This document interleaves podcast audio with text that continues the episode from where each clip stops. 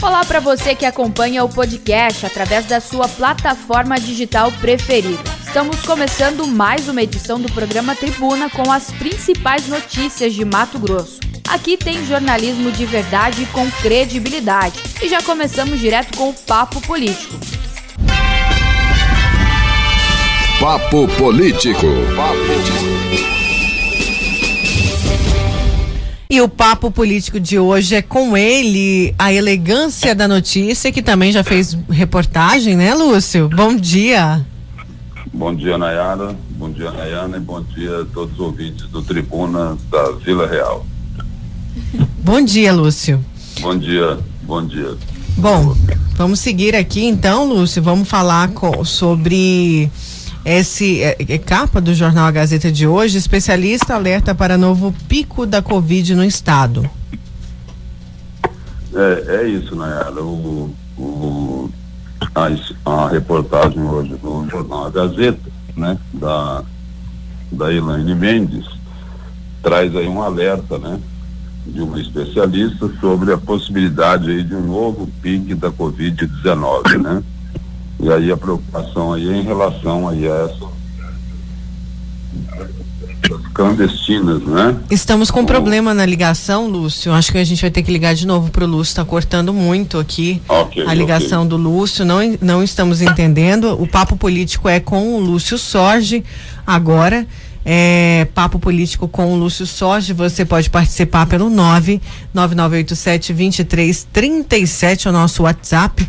É, o assunto é a Covid, gente. Capa do jornal A Gazeta de hoje: mais casos, internações e mortes. Especialista alerta para no, novo pico da Covid aqui no estado. Bom, esse é o nosso assunto com o Lúcio Sorge, só reforçando que você pode participar pelo 99987 2337. Lúcio, por favor. Olá, oi Nayara. Estamos te ouvindo, pode falar. Ah, sim. O, não, a gente falava aí sobre, a, sobre esse alerta, né?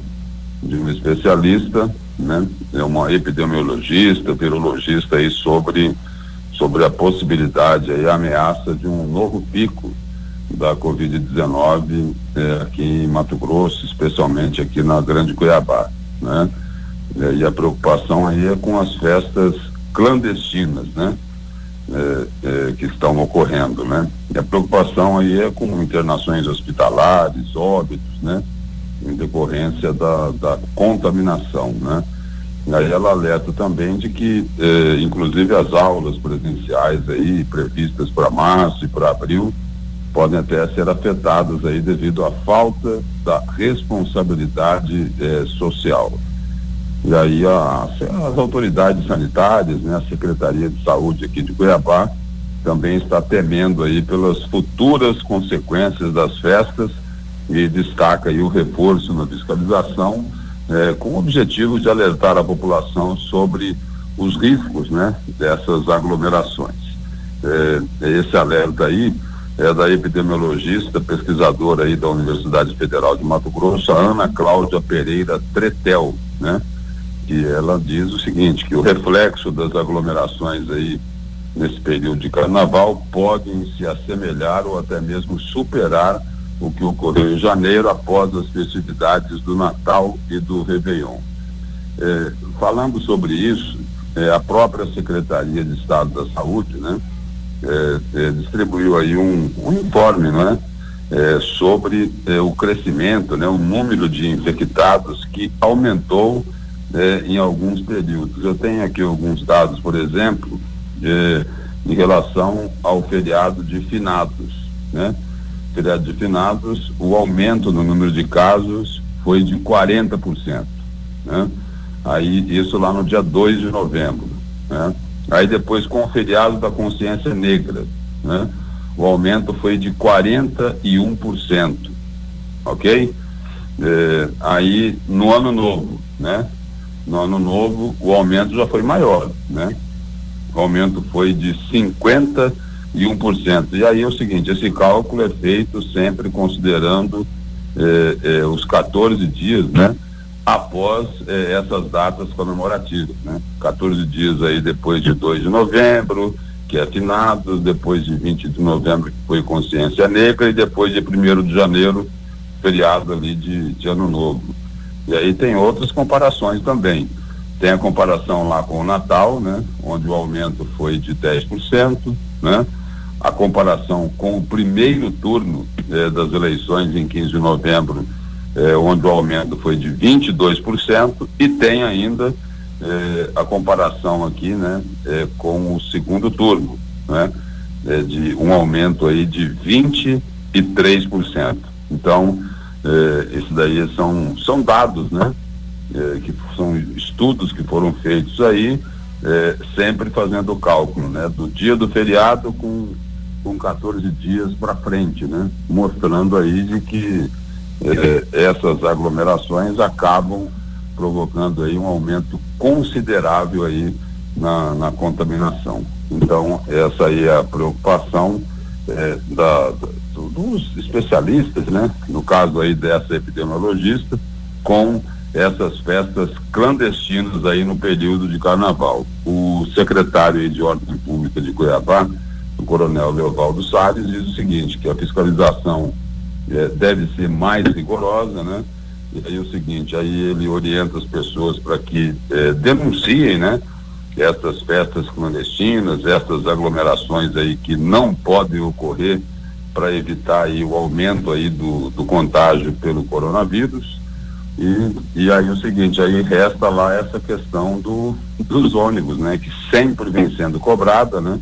De que eh, o transporte coletivo tem provocado eh, uma aglomeração muito grande, expondo aí muita gente eh, ao contágio aí dessa, dessa doença, desse, desse vírus, né?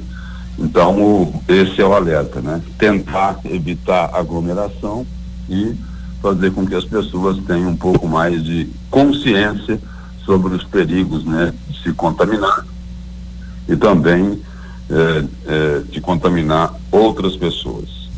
Pois é, Lúcio, tem a preocupação da variante também, muito mais letal e com a contaminação mais rápida, né? É, uma preocupação muito grande também, né? Em outros estados aí essa essa variante aí já tem causado uma preocupação muito grande para as autoridades. Né? O, em Goiás, por exemplo, em Goiânia a situação é bastante crítica, né? O, a rede pública de saúde já está praticamente em colapso, né? Num colapso total. Tem também a situação de Rondônia que preocupa bastante, onde tem surgido aí eh, casos dessa variante coronavírus e a nossa proximidade geográfica, é, é, é nós temos uma proximidade grande, né? Tanto com Rondônia como com o estado de Goiás, com Goiânia. Então, é, é importante que as pessoas fiquem atentas para isso. Vamos aqui a participação do ouvinte via WhatsApp. Bom dia, Lúcio. Bom dia, Nayara. Nayara, pelo amor de Deus, vocês que são da imprensa, bate duro aí em cima dessa vacinação. Não adianta nego só falar alertar de pico, essas coisas, entendeu? Tem que prender esses canalhas que estão inventando, finge que vacina a pessoa e coloca vento no lugar, às vezes volta com a seringa cheia de volta para poder aplicar em outro. Se você for aprofundar isso aí, você vai ver que tem várias pessoas aqui, inclusive no Cuiabazão mesmo, deve ter acontecido já isso. Mais uma, Lúcio. Bom dia, Nayara. Bom dia, Lúcio. É o Wilson do Porto. Lúcio, só me ajuda a responder aí.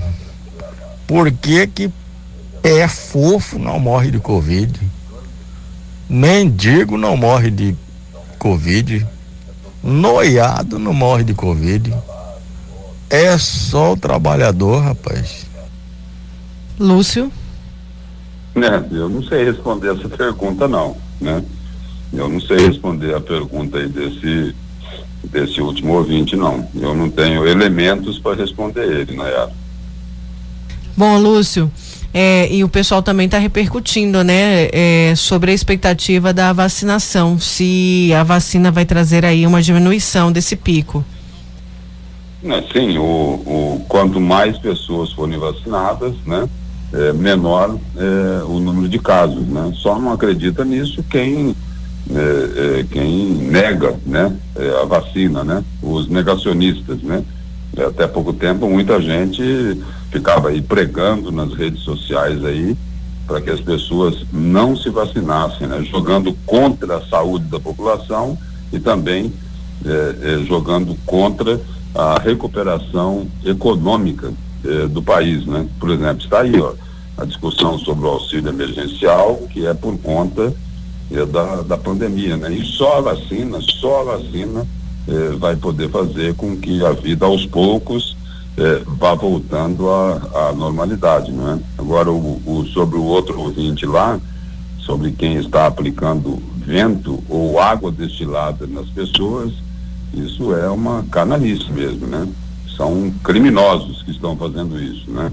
Porque eles enganam quem está sendo vacinado. E pode ter ocorrido mesmo, como o ouvinte colocou, pode ter ocorrido isso também aqui em Cuiabá. Eu não, não duvido, não. Certo, Lúcio. É, e também tem a, a, outra informação, na verdade, o, o, nosso ouvinte pergunta aqui, né, se o, as fake news contribuem para esse tipo de desinformação perante a população. Paulo pergunta aqui, ó, a fake news ajuda a aumentar a circulação do vírus? É lógico, que essas fake news ajudam a aumentar, porque é, é, tentaram convencer as pessoas, né, que é, remédios, né, que não são reconhecidos cientificamente tinham o poder de cura. E não tem, não é? E não tem o poder de cura, não é isso? O, tem esse debate, é uma polêmica muito grande, né? Tem gente que não vai gostar do que eu vou falar, né? Agora o, o, o, as pessoas, o, o país, né, devia ter se preocupado um pouco antes em correr atrás da vacina. Não quis correr, não quis fazer isso, né? ficava gastando dinheiro público, dinheiro do Sistema Único de Saúde, para mandar fabricar cloroquina, que não tem comprovação científica. Né? Não tem comprovação científica. Então é o seguinte, é, quando ficam tentando fazer, receitar o que não serve para combater o vírus, está sim contribuindo para aumentar essa contaminação. Né? E aí os governantes já deram muitos maus exemplos. Né? Isso, tem mais gente participando aqui, vamos lá? Bom dia, Nayara, bom dia, Nayana, bom dia, Lúcio. Nayara, você me pergunta, me fala, pergunta uma coisa aí pro Lúcio. Será que aqui na Vaja Grande tem vacina? Porque ninguém veio falar de vacina aqui na Vaja Grande, Nayara. Por favor, pergunta pro Lúcio aí. Se tem vacina aqui na Vaja Grande, se existe algum lugar que tem vacina. Porque ninguém veio falar, Nayara. Bom dia a todos, bom dia, que Deus abençoe. Lúcio? Olha, a informação aí para o ouvinte é, de, é a seguinte, né, de que é, as vacinas elas foram, elas foram distribuídas, né, o Estado recebeu e distribuiu essa vacina, essas vacinas, as doses da vacina, proporcionalmente para todos os municípios do Mato Grosso. Essa é a informação. A gente participando? Se bem que, se, ah. o seguinte, se bem que é, o número de vacinas que é, não só Mato Grosso, né? O Todo resto o Brasil. do país recebeu é um número pequeno, né? É, e a Várzea Grande ainda não chegou nessa fase aí do nosso ouvinte, que ele é idoso, mas abaixo de 85, de 90 anos, né? No caso, Várzea Grande ainda não chegou na fase dele, viu? Vamos aqui a mais uma participação? Bom dia, aqui é o Felipe, hein? Ei, Lúcio, só não fala mal do melão de São Caetano, não, que você vai uma briga aqui em Cuiabá, hein? Mas brincadeira à parte aí, velho, tem que se prevenir mesmo, tomar cuidado aí, porque esse trem aí tá complicado, hein? Olha que me receitaram o melão de São Caetano, Ainda tem isso, né? Os remédios caseiros aí, que eu acho que vai mais na fé do que na, na eficácia mesmo. Vamos aqui a mais participação do ouvinte, pessoal reclamando também do sistema de vacinação, Lúcio. Vamos lá. Bom dia, bom dia todo mundo da rádio. Bom dia, bom dia, Lúcio. Lúcio, vou fazer uma, vou fazer uma pergunta para vocês. Por que, né, você também, tá né? Por que a vacina não dá no postinho também, no postinho de saúde? Não falou nada aqui no, ali no bairro Ribeirão do Lipa, não falou nada de vacina. Olha aqui lá não sei aonde, não faz cadastro. Por que não faz isso normal? Vale vacina e normal, acabou. Sem cadastro.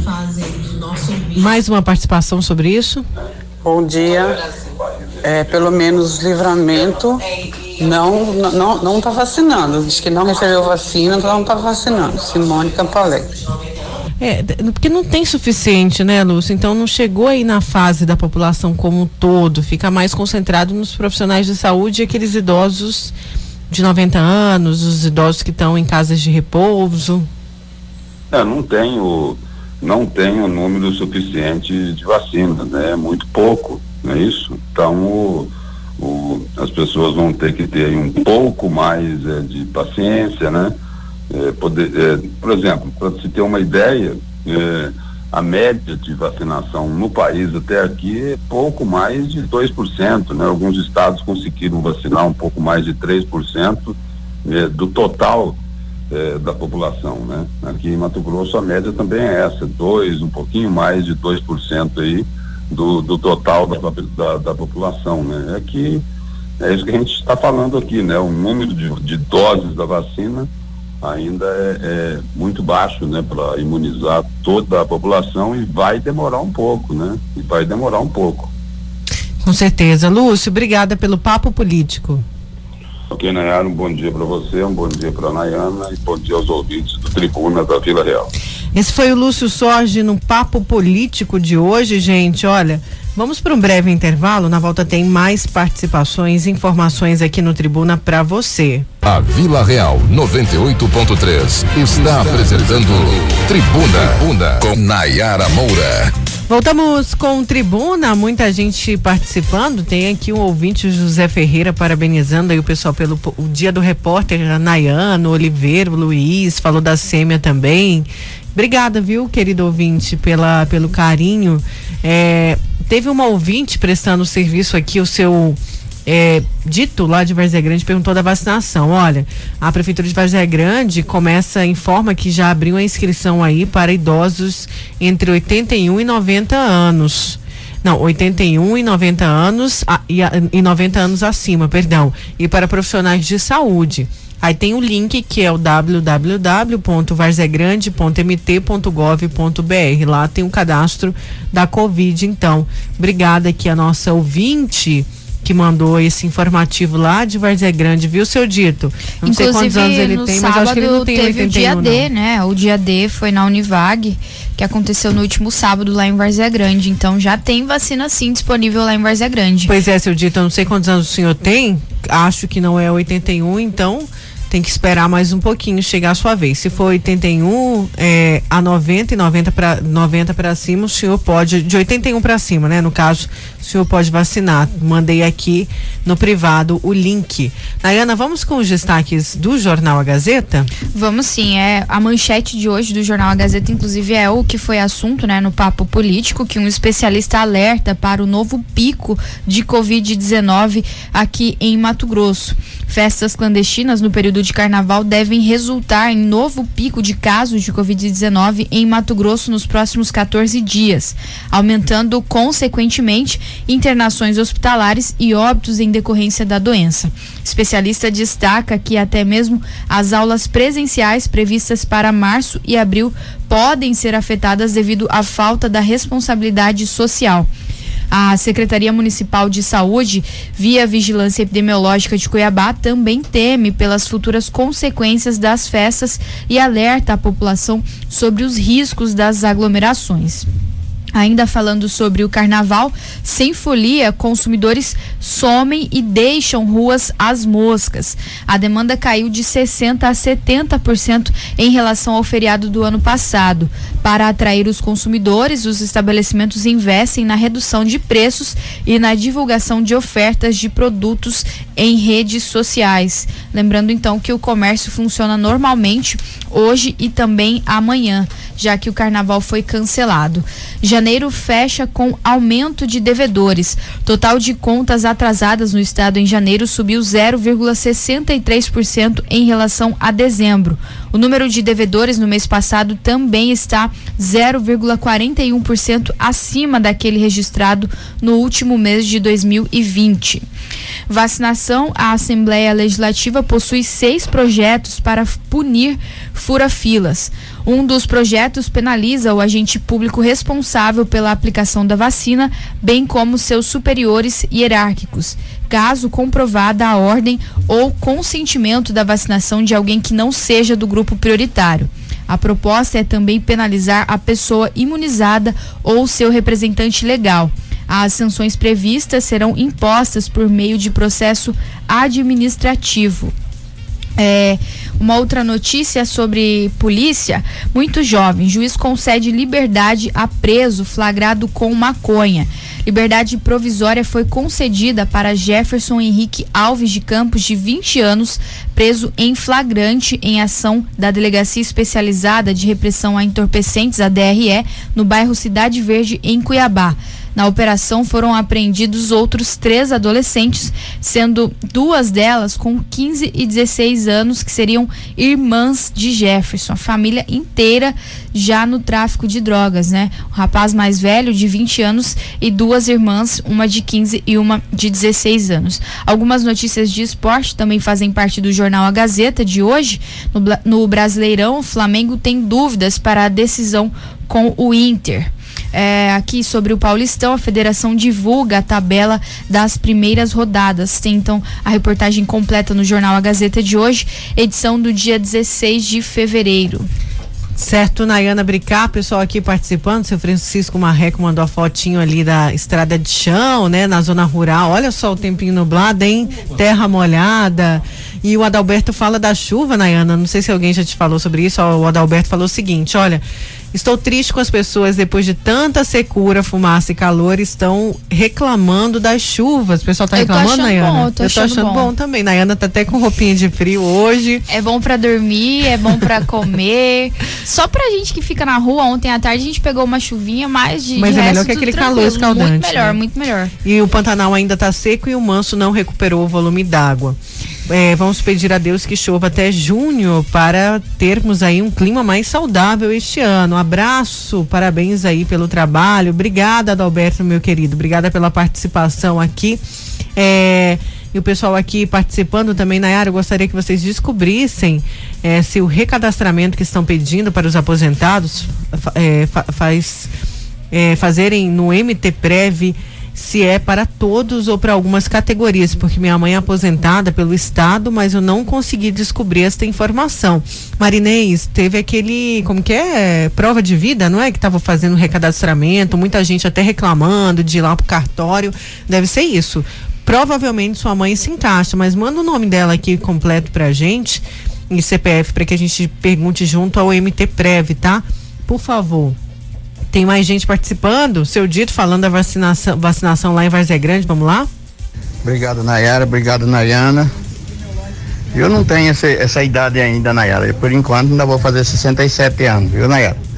Ainda tô meio jovem ainda. não, não desfazendo as pessoas, porque tem pessoa que tem 85 anos, 90 anos, tá mais novo do que eu, né? Mas eu é porque eu fui muito judiado tempo de criança, mas tá bom, né? Tô feliz da vida porque eu tenho, vou fazer 67 anos. Obrigado, bom dia para todos.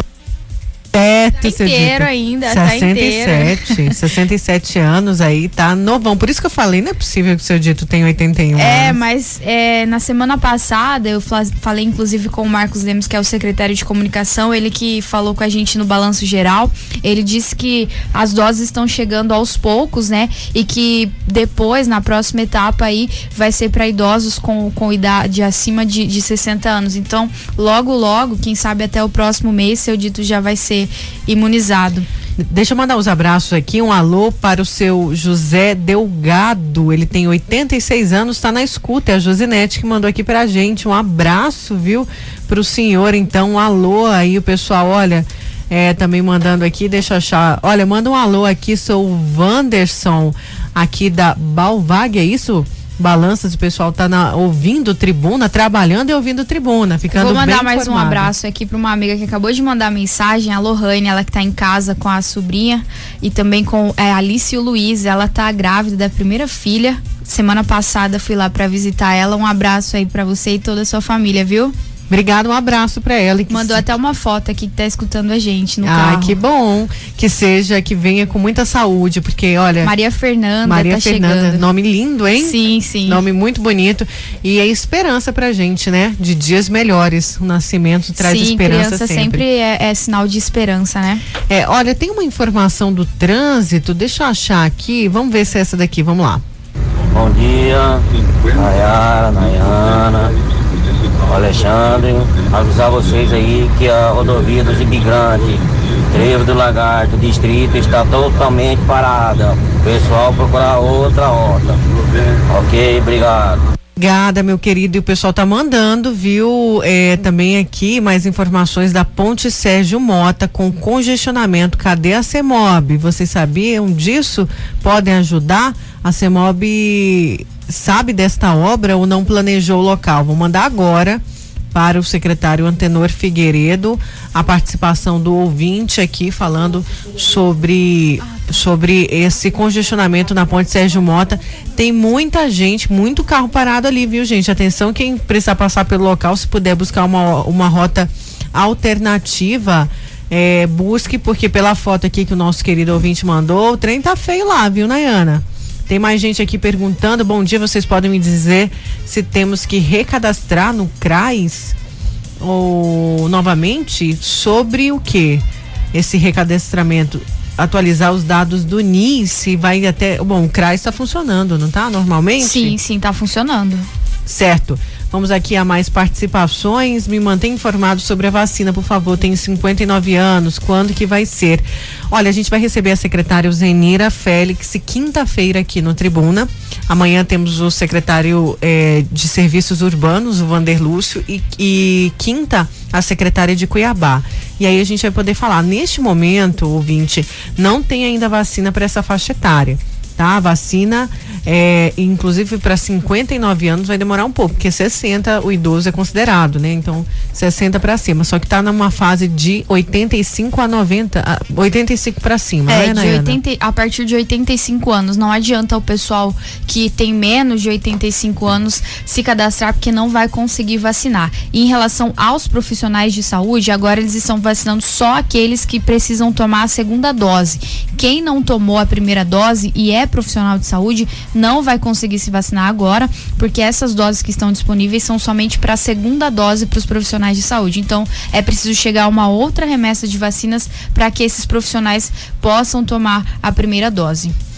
Certo. Olha, bom, é, daqui a pouco a gente tem aqui no tribuna o deputado Wilson Santos. Vamos falar desta polêmica votação lá na Assembleia que manteve o veto do governador Mauro Mendes em relação à alíquota dos aposentados. E o deputado Wilson Santos tem um outro projeto para derrubar para derrubar o voto secreto na AL. Isso mesmo. Por quê? Essa votação causou uma polêmica danada. 12, 12 parlamentares votaram para manter o veto, ou seja, contra os aposentados. Mas 13 13, Nayana Bricá, disseram. A conta não está fechando. Pois é, disseram em suas redes sociais que votaram a favor dos aposentados. E aí? Foi erro na contagem, no painel ou foi mentira? Eu acho que tem alguém faltando com a verdade, porque a conta não fecha. Não é só você não, até o deputado, o, o presidente da L, o deputado Eduardo Botelho disse também que deve ter mentirosos. É, Lúdio Cabral também disse que tem ali lobo em pele de cordeiro. Bom, a gente vai conversar mais com o deputado Wilson Santos daqui a pouquinho sobre isso, sobre este projeto aí para derrubar o voto secreto. Será que passa?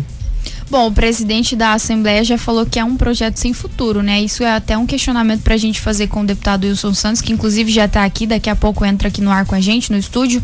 Então, eu, eu acho que, que de certa forma seria bom, porque a população teria mais clareza, né, de tudo que acontece ali na Assembleia.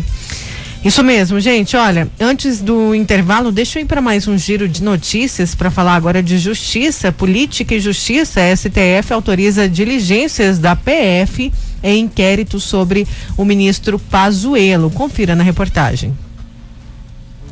O STF, o Supremo Tribunal Federal, autorizou a realização de diligências investigativas da Polícia Federal em relação ao ministro da Saúde, Eduardo Pazuello, sobre a crise da falta de oxigênio na cidade de Manaus, no estado do Amazonas, em janeiro deste ano.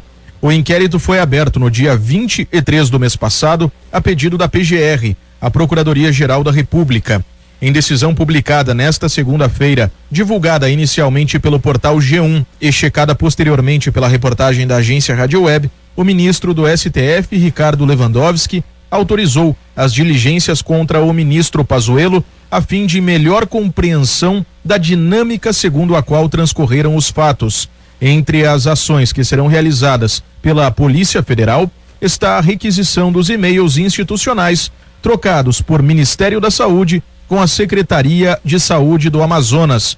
Também estão previstos os depoimentos de representantes da empresa White Martins, fornecedora de oxigênio, e dos desenvolvedores do aplicativo Tratkov, do Ministério da Saúde, que recomendava o tratamento precoce da Covid-19. Ainda devem ser identificados gastos de aquisição e distribuição dos medicamentos cloroquina e hidroxicloroquina, depoimentos de funcionários do Ministério da Saúde e das secretarias de saúde de Manaus e do Amazonas também estão previstos no inquérito. Em nota enviada à nossa equipe de reportagem, o Ministério da Saúde informou que ainda não foi comunicado oficialmente sobre a determinação do STF e não irá se manifestar sobre o assunto. Agência Rádio Web, com informações de Brasília, Diego Cigales. Certo, gente. Olha, agora ajusta aí seu relógio, 9 horas e 18 minutos. Lembrando que daqui a pouco, daqui a pouco assim, mais tarde, né? Antes da gente encerrar o Tribuna, tem Povo Reclama no Tribuna, já é sucesso. Pessoal sempre participando com a gente no Povo Reclama, porque tem linha telefônica aberta para os nossos queridos ouvintes. É, sem aí triagem, sem nada. Eu só peço, claro, que tenha um bom senso. Até agora eu não tive problema. Graças a Deus não tive problemas. Os ouvintes aí estão respeitando bastante, não estão xingando, mesmo com raiva, né? Ricardinho, difícil aí, mesmo com raiva. Os ouvintes não estão xingando. Mas assim, é, participa com a gente, viu? Quero fazer um alerta aqui, a matéria da Vitória Lopes, do GD, do Portal Gazeta Digital. Gente, o MT Hemocentro, o único banco de sangue público de Mato Grosso, está com estoque em situação crítica. O banco de sangue necessita de doações de todos os tipos sanguíneos para repor o estoque de bolsas de sangue e seus derivados. A doação de sangue no Brasil deve ser voluntária e é gratuita e cada bolsa pode salvar até quatro vidas. O sangue coletado vai beneficiar pessoas internadas em prontos socorros e hospitais do Sistema Único de Saúde em todo o estado. De acordo com a diretora do MT Hemocentro, a Jean Carla Zanella, o atendimento aos doadores continua sendo feito por agendamento, viu, gente? Para respeitar aí as normas de biossegurança. São atendidas, olha só, 10 pessoas por hora, de segunda a sexta-feira, das 7h30 da manhã às 5h30 da tarde. E aí, eu vou passar aqui o telefone tem o 36230044, 36230044 ou o WhatsApp, que é o 659 84330624. Vou repetir. 659 84330624 para você agendar a sua doação de sangue. Viu? Agenda lá, fica tranquilo, todas as medidas ser, estão sendo tomadas e é, é, necessário, né, Nayana, nesse, nessa época. Não tem o carnaval, mas o pessoal diminuiu bastante a doação, né?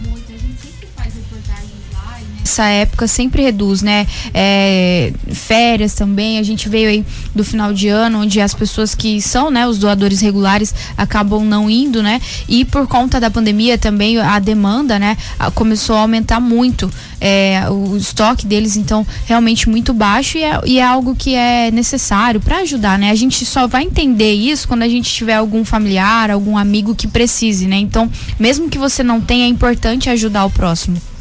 Isso mesmo. Então, se você puder doar, faça sua doação, tá bom? MT Hemocentro agradece a sociedade como um todo também. Vamos a mais uma participação? Bom dia, Nayara. Quero cumprimentar, brincar todos os ouvintes da líder de audiência horário no estado do Mato Grosso, Tribuna Gina, na Vila e o pessoal da sonoplastia também. Nayara, meu questionamento é o seguinte: aconteceu esse fato lá em Balão do lá do acidente com a Marajó que matou o pescador lá o título lá do Estirão Cumprido, nós como filho da terra, radialista, filho da terra, entendeu? Já moramos aqui em Cuiabá há mais de 20 anos. Nós não podemos ficar quietos diante de uma situação dessa. Segundo informação, o empresário que, que matou o Tito foi um, foi um crime, não foi um acidente. Foi um crime. Onde já se viu, rapaz, a largura que tem um rio, a largura, a extensão que tem um rio, o cara bater numa rabeta, rapaz e falar que bateu num pau. A família está indignada, a família revoltada, a família do Tito deixou vários filhos que dependem dele. Então eu acho o seguinte, a justiça tem que fazer esse cara indenizar a família. Indenizar essa família ou acompanhar essa família. Entendeu? Entendeu? Acho que é isso que tem que acontecer para se fazer justiça. Porque infelizmente preso ele não vai porque tem dinheiro. Então tem que pagar de alguma forma, todo mês, dar uma ajuda para essa família financeira ou indenizar essa família lá do estirão. Que não é justo, rapaz, o que aconteceu. A gente fica triste com isso. E com a palavra aí, pessoal da Marinha, a fiscalização da, Marinha, fiscalização da Marinha, muita gente pilotando barco e jet skis em Barão sem habilitação, sem preparo nenhum. E o pessoal bêbado e usando drogas e, e, e cometendo acidente. Isso não pode voltar a acontecer. Teve que acontecer primeiro para tomar uma providência, né? Brincadeira, né? Chacororé aqui no Cuiabá, obrigado. Chacororé, eu fiquei estarrecida com esse acidente. Noticiei ontem, noticiei uma notícia de frente aqui no Tribuna, foi, mesmo o Cadena, ele já tendo dado esse acidente, me deixou assim, estarrecida pelo vídeo que eu recebi pelo vídeo que eu recebi, inclusive uma fonte do Lúcio, ele passou pra gente, das pessoas desrespeitando ali naquele mesmo local do acidente, pessoal é, dirigindo ali em alta velocidade, jet ski, lancha, lancha do lado de jet ski, gente sem colete, adolescentes dirigindo, pessoal bebendo e dirigindo. Que isso? Cadê a Marinha para fiscalizar isso? E aí um cara, um cidadão vem dizer que bateu num pau, ele bateu numa pessoa. Ele matou uma pessoa atropelada ali, gente. Tem a, a lancha a dele ficou toda socorro, quebrada. Né? Sim. E ele, ele simplesmente fingiu que não ouviu, seguiu. Quando foi abordado pela polícia, falou que tinha batido na, num galho que estava na vegetação. Ignorou o rapaz ali. Quem sabe é, se ele tivesse sido socorrido, né? Teria chance de, de sobreviver, porque é, as pessoas que. Os, o corpo de bombeiros, né? A equipe que encontrou o corpo falou que o corpo estava bastante é, é, machucado, né? Por conta do acidente e, e, a morte teria sido por isso e nem tanto pelo afogamento, né? Já que ele, ele se afogou depois. Porque estava machucado, tava né, Nayana? Não conseguia nadar, ele estava machucado. É um pescador, ele tinha experiência com o rio. Você acha que ele não sabe nadar? Sabe. Só que ele estava machucado porque ele foi atropelado por uma lancha, por uma pessoa que estava ali já na, à noite, o dia inteiro, sob efeito de álcool, porque esse cidadão que estava dirigindo a lancha fez o teste do, do bafômetro Se não me engano, apontou, apontou 0,20, né? 20 de teor alcoólico no, no sangue dele. E aí, ele foi liberado. Não vai ser responsabilizado por esse crime? Como disse aí o nosso amigo Chacororé, a família não sabe mais o que faz. Além de perder um ente querido, ainda tem essa sensação de injustiça. A sensação de injustiça, de que a justiça não vai ser feita, como outros tantos casos. Infelizmente, não é para todo mundo a justiça nesse país. Bom. É, a gente vai para um. O pessoal tá falando aqui, ó, na orla do Porto, os finais de semana, jet correndo para lá e para cá, lancha não respeita ninguém. Pois é, até acontecer tragédias como essa, a gente, como imprensa, tem que ficar aqui chamando a atenção dos órgãos de fiscalização. Cadê a fiscalização? Cadê as autuações? Cadê as opera operações dentro dos rios aqui no estado de Mato Grosso? Porque o pessoal vai pro Manso, o pessoal vai aí pro Rio Cuiabá. E aí, tem fiscalização? Tem autuação? Você vê isso, Ricardinho? Você vê apreensão de lancha, você vê apreensão de jet ski desses adolescentes aí que o pai dá o jet ski pra andar? Não, né? Infelizmente. Só vai preso pobre. Infelizmente. É triste falar isso. É triste você descredenciar a justiça, mas é essa sensação que a gente tem sempre aqui quando a gente noticia a, as situações que acontecem, os casos como desse senhor, desse pescador de 48 anos, um pai de família, um trabalhador que estava ali trabalhando, pescando, pescando para sustentar a família. Infelizmente aconteceu essa tragédia e o cara foi solto ainda. Infelizmente. Bom, o pessoal está participando aqui. É, deixa eu colocar mais uma participação antes da gente ir para o intervalo aqui do nosso ouvinte. Bom dia, Nayara Moura. Bom dia, Nayara Bricá. Bom dia a toda a família Vida Real. É, antes de mais nada, quero parabenizá-los, a todos a equipe da Vila Real, pelo Dia do Jornalista, né? Do repórter, pelo excelente trabalho brilhante que vem prestando à sociedade cuiabana. É, Nayara, antes de mais nada, quero perguntar sobre o Juca Santos, que fim levou? E eu quero também fazer um levantamento aqui. O pessoal reclama, a população vem reclamando da situação financeira. Se os estádios tivessem aberto para a torcida, estaria lotado, abarrotado. Como você nota bem, o carnaval foi suspenso, mas as pessoas vêm se aglomerando em festas clandestinas, como várias. É, vários flagrantes foram, foram cometidos aí na cidade, não só no, no Mato Grosso, não, no Brasil inteiro. Isso Tá certo que o poder público deixa a desejar, mas a população tem que se conscientizar e saber que antes de amar a qualquer pessoa, tem que amar a si próprio e se cuidar. Meu forte abraço, Júlio José de Vitória. Falou tudo, nosso, é, meu amigo, falou tudo. Todo mundo tem que se cuidar, viu, Zito? Obrigada. E Juca, Juca está em outra emissora, teve uma proposta, nosso querido amigo, claro, sempre lembrado aqui pra gente, mas é, alcançou novos ares. Mas quem sabe, né? novos desafios e a gente fica muito feliz por ele, né? O Juca, que é bastante querido aqui, apesar de estar em outra emissora, a gente torce muito por ele. É, mas não fica com é... ciúme, viu, Ricardinho? Ricardinho tá olhando aqui com ciúme. Juca, Juca é muito querido aqui por, por todos nós. Nada de ciúme, Ricardinho, por favor. gente, olha, vamos por intervalo. Na volta a gente vai falar da polêmica votação ali na Assembleia Legislativa com o deputado Wilson Santos, do PSDB e você é o nosso convidado. Participe pelo 99987 2337. A Vila Real 98.3 está apresentando Tribuna, Tribuna com Nayara Moura. Voltamos com Tribuna desta terça-feira, hoje dia 16. Era para ser terça de carnaval, mas não é, não tem carnaval, né, gente? Lembrando aí que estamos no meio de uma pandemia e nunca é demais reforçar os cuidados, cada um aí se cuidando, que você cuida do próximo. Sempre assim.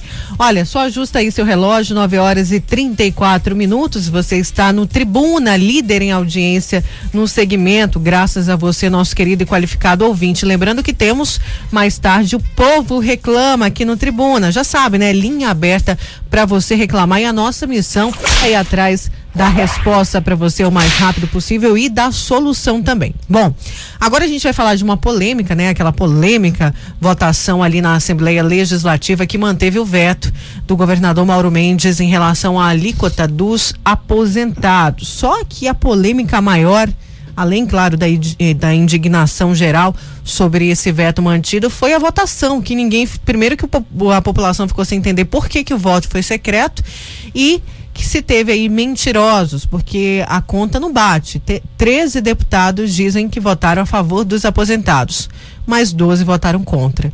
E a gente vai conversar sobre este assunto com o deputado estadual Wilson Santos, que tem um projeto para derrubar aí esse veto secreto, é, esse voto secreto para o voto ser aberto. Deixa eu dar bom dia aqui ao deputado. Bom dia, seja bem-vindo, deputado. Bom dia, Nayara. Bom dia a todos os seus ouvintes.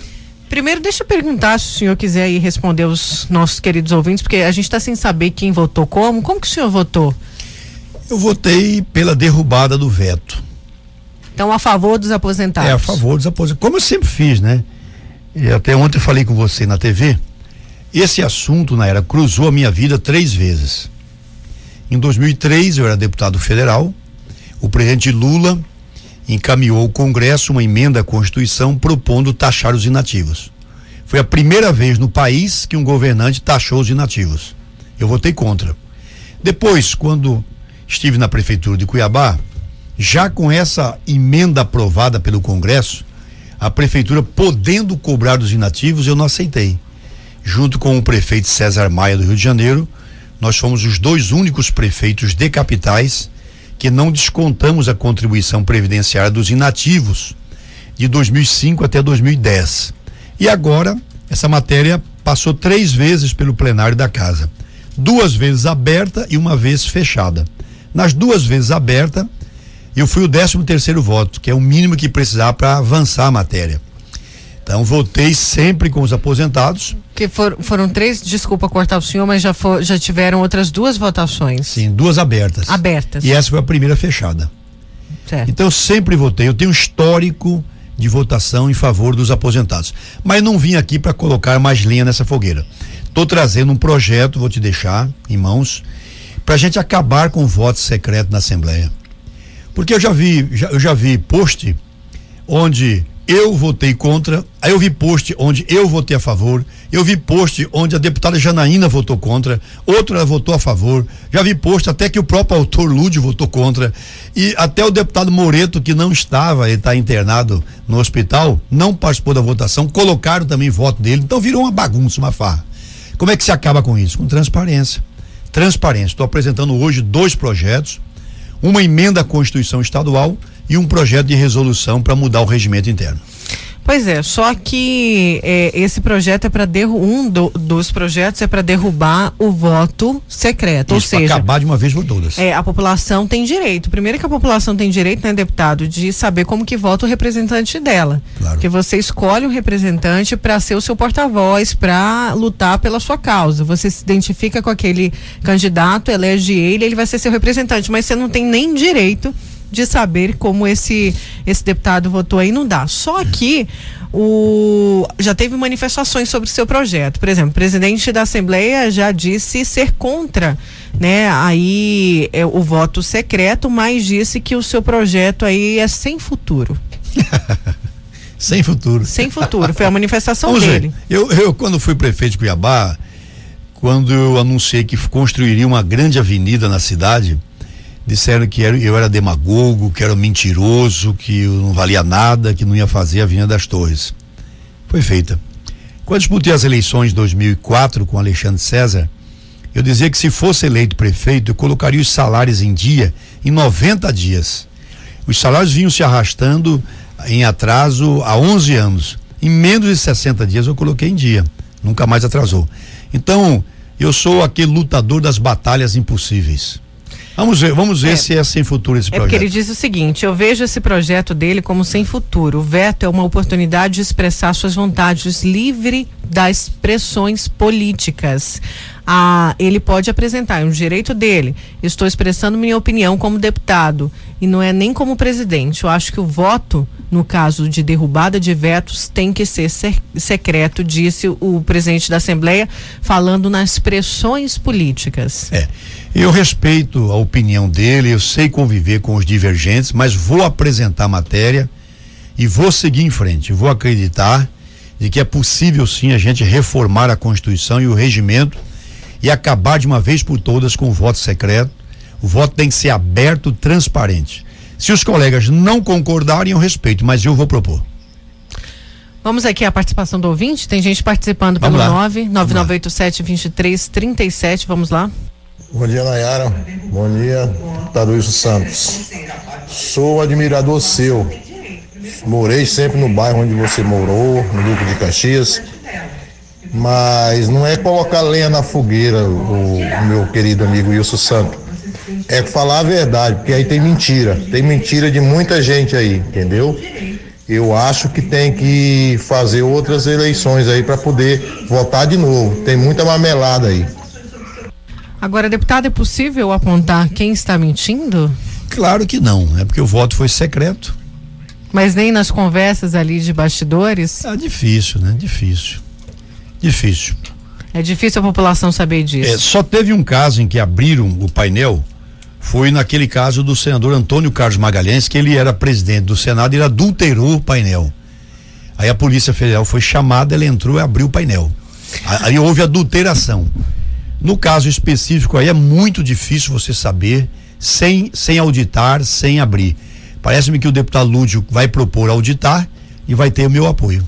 Essa auditoria, ela levar, eh, ia levar quanto tempo? E dependendo, pode-se ter uma nova votação sobre esse veto? Como que fica não, essa questão? Não, não acredito. Não acredito. Esse assunto está encerrado eu agora estou começando um outro assunto semelhante. Tá pois pres... é, porque não pode manter essa injustiça é, contra os aposentados, né, deputado? Eu estou apresentando hoje um projeto de lei complementar, um PLC, propondo escalonar, graduar essa alíquota. A gente mantém a isenção para os inativos que ganham até três mil reais, de três mil e um até o teto do INSS, que é seis mil quatrocentos e vinte e três reais nós aplicaríamos uma alíquota em torno de 4, 5%, e a partir daí nós vamos graduar até chegar em 20%. Então quem ganha mais paga mais, quem ganha menos paga menos. Então eu estou retornando este assunto através de um outro projeto. O senhor acha que ganha força na Assembleia porque vai mexer no bolso de quem é grande? O senhor já sabe como que funciona, né, deputado? É. A eu, pressão aí é muito grande. A minha ideia é que a gente é, diminua a cobrança sobre os pequenos e cobre mais dos deputados, dos coronéis, dos fiscais de renda, dos auditores, dos gestores governamentais, é, dos delegados de polícia, que nós que ganhamos mais, certo? Nós, deputados, embargador, juiz, promotor, delegado de polícia, coronel, que nós tenhamos uma alíquota maior. E que esse pessoal que ganha até o teto do INSS, que se for pagar alguma coisa, pague alguma coisa simbólica bem pequena, nada de 14%. Olha, tem gente participando aqui, vamos lá. Bom dia, Naira. Bom dia, deputado. Deputado sempre polêmico, né? É, deputado, na verdade, eu estou fazendo essa gravação aqui para agradecer o, o, seu trabalho quando prefeito Cuiabá pela criação, né? E pela criação, não, pela sede própria do SAI municipal, né? No Grande Terceiro, né? Que até o seu governo a gente não tinha sede própria, ficava jogado para um lado e para o outro, né? Então as pessoas que vivem com HIV e AIDS em, Mato Grosso, em Cuiabá agradecem né? Essa criação e é um lugar é um serviço está dando certo até hoje, né? Tem seus, tem suas dificuldades, mas está atendendo a contento a população necessitada, né? Especialmente as pessoas que vivem com HIV e AIDS, né? Então eu estou fazendo essa participação aqui para agradecer eh, de viva voz, né? Esse é o trabalho que foi de suma importância para nós, né? Bom dia, um abraço, bom trabalho é o Sandro Rosa. Sandro Rosa. Olha, já que ele destacou, quer agradecer? Pode agradecer o Sandro. É, eu fico até assim emocionado, né? Porque a gente faz o bem sem olhar a quem, né? Tanto tempo passou, né? E as pessoas ainda estão sendo beneficiadas. Eu Valeu, quero... Sandro, você merece. Pois é, eu quero falar disso. O senhor já foi prefeito de Cuiabá. E o senhor, na verdade, é, foi bastante questionado pela população quando, ainda prefeito, saiu candidato ao governo do estado. E eu quero puxar agora para os dias atuais. Recentemente, essa semana agora, Emanuel disse que Mauro Mendes está perdido e deu uma declaração que não descarta disputar 2022. Até mesmo no discurso, eu vou trazer aqui um trecho da entrevista. Ele falou o seguinte: Eu acho que temos que dar uma proposta alternativa a este governo frustrante de Mato Grosso. Agora, se vai ser Emanuel ou outro nome, vamos dialogar, vamos construir com a população, com os servidores públicos ativos e inativos e com o setor produtivo. E aí ele já deu uma cutucada, né? Várias cutucadas ao governador Mauro Mendes. É um discurso de quem pode ou vai ser o candidato em 2022. E aí? Será que também vai ser questionado pela população, mas não vai cumprir aí todo o mandato como prefeito, vai sair para governo? A população vê é, com bons olhos, mudou-se um pouquinho aí essa questão, né? A população na verdade, julga bastante aquele político que não termina o mandato, que vai e já se elege para outro cargo. Como o senhor vê isso? Acredita que Manuel Pinheiro vai ser candidato em 2022? Bom, esse assunto que você abordou agora é muito complexo, tem vários vetores, tem várias variantes. Primeiro, se eu pudesse dar um conselho ao Emanuel, eu diria que não faça isso, porque eu fiz isso Quebrei a cara e foi o meu grande erro político. Termine o mandato, complete, ele ainda é relativamente jovem. Vai fazer agora em abril 56, 57 anos, é jovem. Ainda tem muito futuro pela frente. Então, eu passei por essa experiência. Fazia um segundo governo muito bem avaliado. Tive uma reeleição extraordinária, quase venci no primeiro turno em 2008 fazia um grande governo em Cuiabá com obras importantes, Rodoanel, Avião das Torres, Eta Tijucal, cursinho pré-vestibular, salários em dia, um grande programa de atenção básica à saúde, fizemos 36 equipes Nossa. do PSF e as pesquisas me davam 35 e algumas até 38% de intenções de voto em todo o estado. E o meu entorno, a minha base, o meu partido se emocionou, empolgou com aquilo e me pressionou e cobrou a minha candidatura eu acabei então renunciando ao meu mandato de prefeito de Cuiabá, dado pela segunda vez pela população, 175 mil votos, ma, ma, Nayara. Nayara. Coisa, por exemplo, agora o Manuel foi reeleito com 135 mil. Uhum. Eu tive em 2008 175 mil votos. Veio como a população estava apoiando a minha gestão. Eu deixei essa gestão, abandonei e fui para uma candidatura ao governo do estado. Muito bem. Então, se eu puder dar um conselho, Manuel, fique na prefeitura, termine o seu mandato e depois faça um novo contrato social com a sociedade. Em relação ao governo do Mauro que ele critica, eu respeito as críticas dele.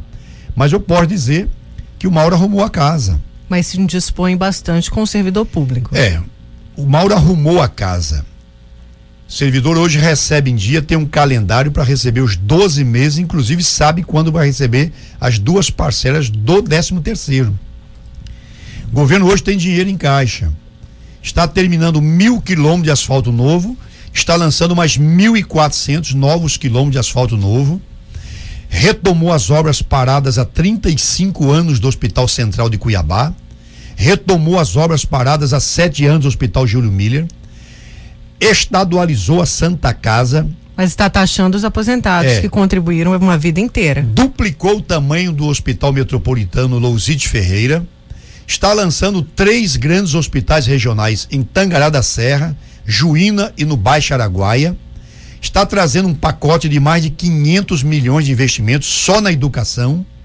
Mas e a RGA do é. funcionalismo? A RGA está sendo pago esse ano o remanescente de 2018, aqueles 2%, estão sendo pagos este ano, já em maio. E de 2022 o governador já se comprometeu que vai pagar também, provavelmente integralmente. Então, salários em dia, RGA voltando a ser pago. Eu tive agora. Então a RGA está garantida, porque o nosso tá ouvinte está perguntando aqui, o Arislen. Está garantida. Como tá, que fica esse, esse impasse do, da Assembleia com os sindicatos, do governo? Vai ter aqui. RGA? É, o governo pelo táxi deixou remanescente sem pagar 2% da RGA de 2018. Já está na LOA deste ano, na Lei Orçamentária Anual de 2021. Esses 2% serão pagos, ok? Então já está pagando a RGA. Salários já estão em dia. Então, em relação a, a, ao déficit da Previdência, que era de 1 bilhão e 300, esse déficit já baixou para 670 milhões. Já caiu 50%. O que, que significa isso? Tudo que o aposentado e o pensionista pagam de contribuição previdenciária só dá para pagar os proventos deles em 50%. Tem que buscar os outros 50% em outras áreas do governo, certo? E essa reforma veio de cima para baixo. Ela veio lá do presidente Jair Bolsonaro. Ela começa com o Fernando Mas não Henrique. Com essa... Ah. Ela começa com o Fernando Henrique, lá em 97, 98. Depois ela vem com Lula em 2003, vem com Dilma, vem com Michel Temer e termina com Bolsonaro, quando define idade mínima para homens e mulheres, categorias especiais para aposentadoria, alíquotas. É o, é o governo Bolsonaro que termina a reforma e obriga estados e municípios a fazê-la. Então é uma coisa que vem de cima para baixo. Ninguém, em sã consciência, Nayara, é, vivendo na atividade política, gostaria de impor impostos alíquotas. Eu fui prefeito de Cuiabá, nunca aumentei o IPTU da cidade. Eu não aumentei. Eu nunca coloquei um radar em Cuiabá. Hoje em cada quadra tem um radar. Você é surpreender, é radar atrás de árvore, é pegadinha, é malandragem. Quer dizer, estou até preparando uma ação em relação a isso, uma ação judicial. A gente quase não consegue mais andar na cidade. E eu não aceitei colocar essas armadilhas quando o povo. Então eu posso falar porque eu fui prefeito de Cuiabá. Não aumentei IPTU, não pus radar na cidade, diminuiu o ISSQN para o setor do turismo, na área de hotelaria, de, setor de shows, de, enfim, não posso falar. Então, o governo do Mauro está no caminho certo. Em relação aos servidores, nós temos dito a ele, governador, já que o senhor tem dinheiro em caixa, já que a situação econômico-financeira do Estado está boa, vamos construir juntos um novo projeto. E o governo o presidente é Botelho, sensível essa questão, deputado? É, tá porque... sendo, vai, vai, ser, vai ser. O, o presidente Botelho. Nesse não momento, falou, não. Mas, Há uma intransigência. Mas esta semana, o presidente Botelho deve nomear uma comissão formada por alguns deputados. E essa comissão vai negociar com o governador Mauro Mendes, vai negociar em nome da Assembleia um novo projeto para diminuir esta cobrança sobre principalmente aqueles que ganham entre 3.001 e 6.423, que é o teto do INSS. Bom, nosso ouvinte está participando aqui pelo 99987-2337. A gente conversa com o deputado estadual Wilson Santos. Vários assuntos aqui. Já falamos sobre a polêmica votação na Assembleia. Ele que tem um projeto aí para derrubar esse voto secreto e também acabar com a, é, é a reeleição. O senhor também isso, tem o um projeto isso. da reeleição. E também já estamos falando até de 2022, política de governo do estado. O pessoal está falando aqui, olha, deputado, se o governador não mudar essa postura, já somos os aposentados pensionistas já são cabos eleitorais de Manuel Pinheiro. Até que o governador apresente aí, né, um projeto realmente para ajudar. Bom, tem mais gente aqui participando, o Adriano falando: "Bom dia, tribuna. Governador não tem que ser governante de nenhuma panelinha, tem que governar para todos. Não adianta ele querer só agradar funcionário público". É o Adriano participando aqui. Vamos a mais uma participação do ouvinte. É, tem ouvinte também aqui, deixa eu achar aqui. É, Wilson, seu xará aqui de Várzea Grande. É, Nayara, lembre o deputado da obra da Ilha da Banana. Ele chegou a pegar até ali numa picareta, quebrou tudo, mas olha como está a situação hoje. É verdade. Xará, boa lembrança. Eu tenho cobrado o governador Mauro Mendes isso. Tenho cobrado dele. O problema é que a justiça não autoriza a demolição do último imóvel, Xará, do senhor Benedito Ador. O senhor Benedito Ador tem um imóvel de aproximadamente 185 metros quadrados, nos quais há uma construção de mais ou menos 148 metros quadrados, e esse imóvel está impedindo a retomada da obra. Vamos a mais uma participação do ouvinte aqui via WhatsApp. Gente, só falando que a gente não tem como atender aqui, tá bom? Tem que ser mensagem de áudio ou de texto. O povo reclama que tem a linha aberta aí para a população às 10h30. Vamos lá. Bom dia, Nayara. Bom dia a todo mundo da, da tribuna. E bom dia ao deputado Wilson Santos. Ô, Nayara, procura pro deputado Wilson Santos aí. Como é que tá a situação da estrada da Ponte de Ferro aí? Se já tá o projeto, já tá ok para asfaltamento? Vê com ele se tá no pacote aí desse governo agora aí. Muito obrigado, hein? Bom dia. Meu nome é Eronil. Erenil, parece, não é isso? Eronil. Eronil, é Eronil, Eronil. ótima pergunta. É, o projeto não está pronto. Ele está em fase de elaboração, assim como o projeto de asfalto. Para a Grovilha de Palmeiras está em fase de elaboração, para Porto de Fora em fase de elaboração ligando Águas Quentes até Agrovilho de Palmeiras em elaboração. Estamos também trabalhando com o governador esse asfalto aqui do Sucuri, passando pelo Bandeira, saindo lá na MT 010, na Helder Orcândia. São 16 quilômetros.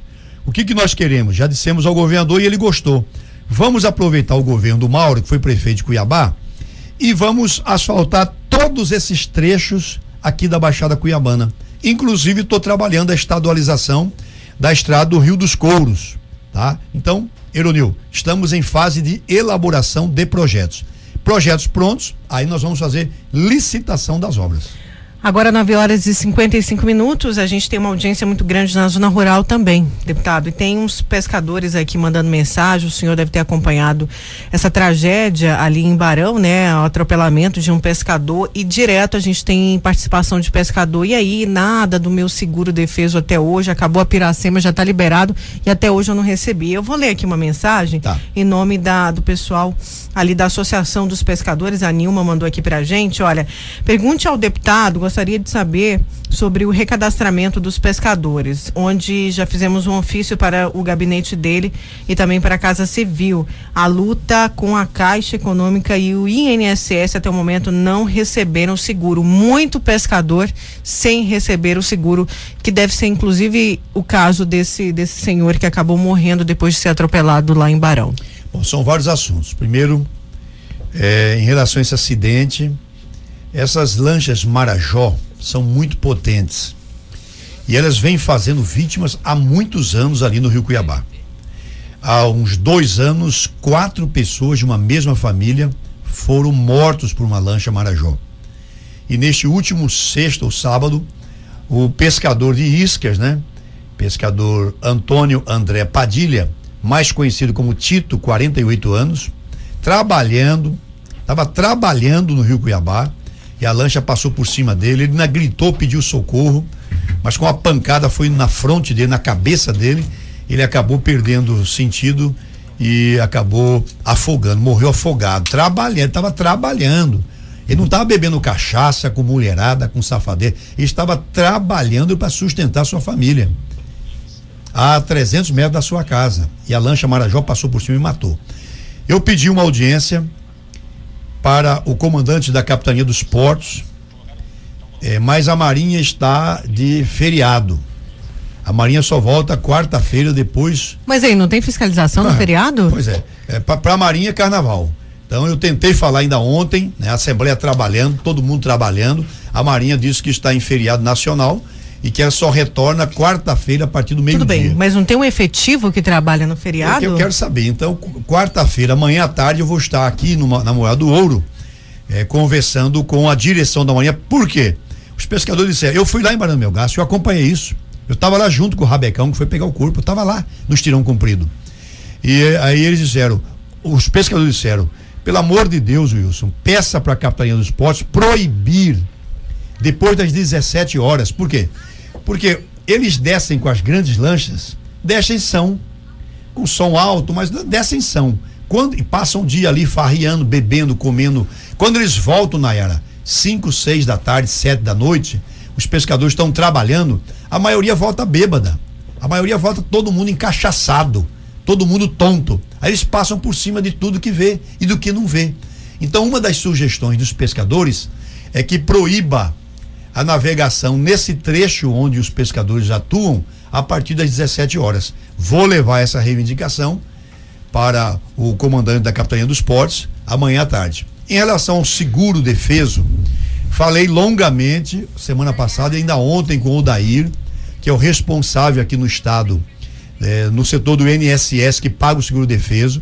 Ele me informou que ainda tem mais ou menos 20% dos pescadores que não receberam. É só ver caso a caso, levantar o CPF, apenas com o CPF, ele vê se é problema de documentação, o que está acontecendo, mas 20% realmente não recebeu. Já terminou a Piracema. Ou precisa de uma orientação maior, algum posto para orientar esses pescadores, deputado? Eu coloquei é meu gabinete para disposição, pescador que não recebeu. É, entra em contato com o meu gabinete, nós vamos acionar isso com velocidade. Agora, de fato, a questão da pesca precisa ser tratado com mais cuidado. São milhares de famílias que dependem da pesca.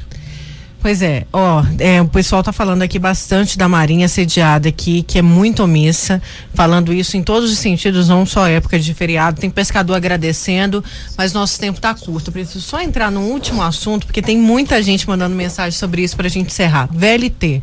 Pessoal tá perguntando aqui. E aí, deputado, vai enterrar mesmo o VLT? O senhor foi favorável a essa mudança de modal? É, acabou o sonho do Cuiabano e do Grandense de ver aí o VLT funcionando? Não, não acabou não. Não acabou não.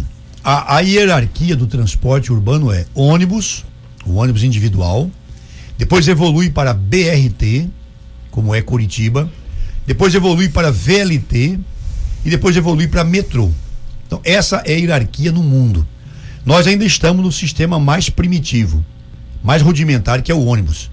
ônibus com uma idade média alta, ônibus superlotados em horários de pico, ônibus com péssima conservação, tarifa cara. Tudo isso aí é as características do nosso sistema. Então, tanto BRT quanto VLT, qualquer um dos dois modais é melhor do que o que está aí. É muito melhor do que o que está aí. Quando fui prefeito na área em 2009, junto com o prefeito Murilo Domingos de Varza Grande e o governador Blairo Maggi, nós assinamos o BRT. Então a origem de tudo é o BRT. Os estudos técnicos que foram feitos pela prefeitura, pelo Ministério da Cidade, definiram como BRT. Cuiabá tem 620 mil habitantes, Várzea Grande 280 mil. São 900 mil habitantes a região metropolitana, englobando a Curizal, Chapada, chega a quase um milhão. Curitiba não tem VLT nem, nem metrô. Curitiba é só ônibus individual e BRT. E a região metropolitana atendida supera 3 milhões de habitantes. E Curitiba é considerada dona da melhor mobilidade urbana do país. Agora, não adianta você trazer metrô para Cuiabá e não ter uma boa gestão. trazer um, um helicóptero para cada morador se você não tiver gestão. O BRT é muito bom. O VLT é muito bom. Qualquer um dos dois é superior ao que está aí. Agora, o governador foi eleito pela sociedade. E esse assunto foi tratado e discutido nas eleições. Eu me lembro bem da proposta dele. Ele disse: Olha, eu não tenho posição. Eu peço. Eu vou dar um uma ano, resposta. Me, dá, me dei um ano como governador que eu decido. Ele levou quase um ano e meio para decidir. Decidiu pelo BRT. Dizer, então ele tem legitimidade na decisão. Antes da decisão dele, como estava demorando, eu propus o plebiscito. Então vamos ouvir o povo, por quê? Porque o plebiscito é uma ferramenta democrática que está amparada nas constituições. E, e, o gestor nunca usa o plebiscito, o referendo. São ferramentas que você pode utilizar para ouvir o povo, devolver ao povo a decisão. Eu sugeri na Assembleia. A Assembleia aprovou. A indicação foi. O governo não ouviu. Depois o governo decidiu. Decidiu, na minha opinião, está decidido. Vamos em frente. Vamos fazer esse BRT. Não quer dizer que daqui a 20, 30 anos não possa ter o VLT. Uma coisa não anula a outra. Certo, deputado. Infelizmente nosso tempo é curto. Obrigado pela vinda aqui no Tribuna. Eu que agradeço, Nayara, e quero dizer mais uma vez aos pescadores que o meu gabinete continua à disposição. Os pescadores que não receberam, as colônias que têm dúvida, podem nos acessar. Nós vamos ter contato direto com o INSS tem direito sim, já passaram os quatro meses de Piracema, ainda tem várias famílias que não receberam, mais de 1.400 famílias não receberam. É um absurdo nesse país o que acontece. Grande abraço e vou continuar aqui, viu, Naela? Lutando, mesmo que o presidente Botelho não acredite, como muitos não acreditavam que eu fazia Venda das Torres, eu acredito que um dia a Assembleia de Mato Grosso vai ter 100% dos votos abertos. O senhor vai apresentar agora? Agora. Tá certo. Obrigado, deputado. Obrigado. Abraço, obrigado a todos. A gente conversou com o deputado estadual Wilson Santos, deputado do PSDB aqui com a gente, ele que vai apresentar agora esse projeto aí para o fim da reeleição ali dentro da L, da presidência, e também essa derrubada de voto secreto. Olha, gente, vamos falar das aulas daqui a pouquinho, educação, e claro, tem povo reclama, fica aqui com a gente. A Vila Real 98.3 está apresentando Tribuna, Tribuna com Nayara Moura. Voltamos com Tribuna, pessoal lá do Sangradouro mandando fotinho, chovendo ali na zona rural, chuvinha abençoada, coisa boa, hein, gente? Chuvinha caindo, não sei como que tá aqui fora, mas uma, uma garoinha sempre boa, né, Ricardinho? Melhor ainda quando você tá debaixo do edredom ali, dos lençóis quietinho. Não, que vinho. Pode ser um café quentinho com leite, já, já tá valendo. Chocolate não, que engorda muito. Corta o açúcar da vida, DJ Ricardo. O Ricardinho é magrinho, então ele pode tudo, gente. É bem magrinho. Olha, é, daqui a pouco tem Povo Reclama para você. Você pode participar pelo 99987 2337 é o nosso WhatsApp para participação. E a partir do Povo Reclama, claro, que tem linha telefônica aberta para você pelo 36126590, viu, gente? Olha, vamos antes para um giro de notícias nacionais. Segurança. O Ministério dá 15 dias para operadoras explicar, para operadoras explicarem sobre vazamentos de dados. Confira.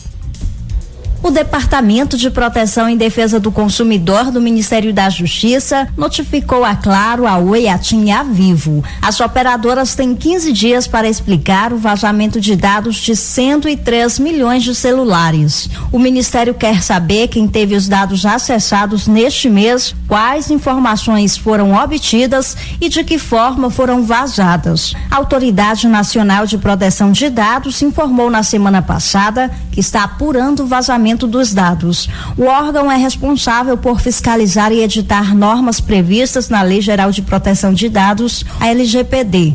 Em janeiro, foi identificado um outro mega vazamento de dados na internet. 223 milhões de números de CPF foram colocados à venda por criminosos. Agência Rádio Web de Brasília, Adriana Mesquita.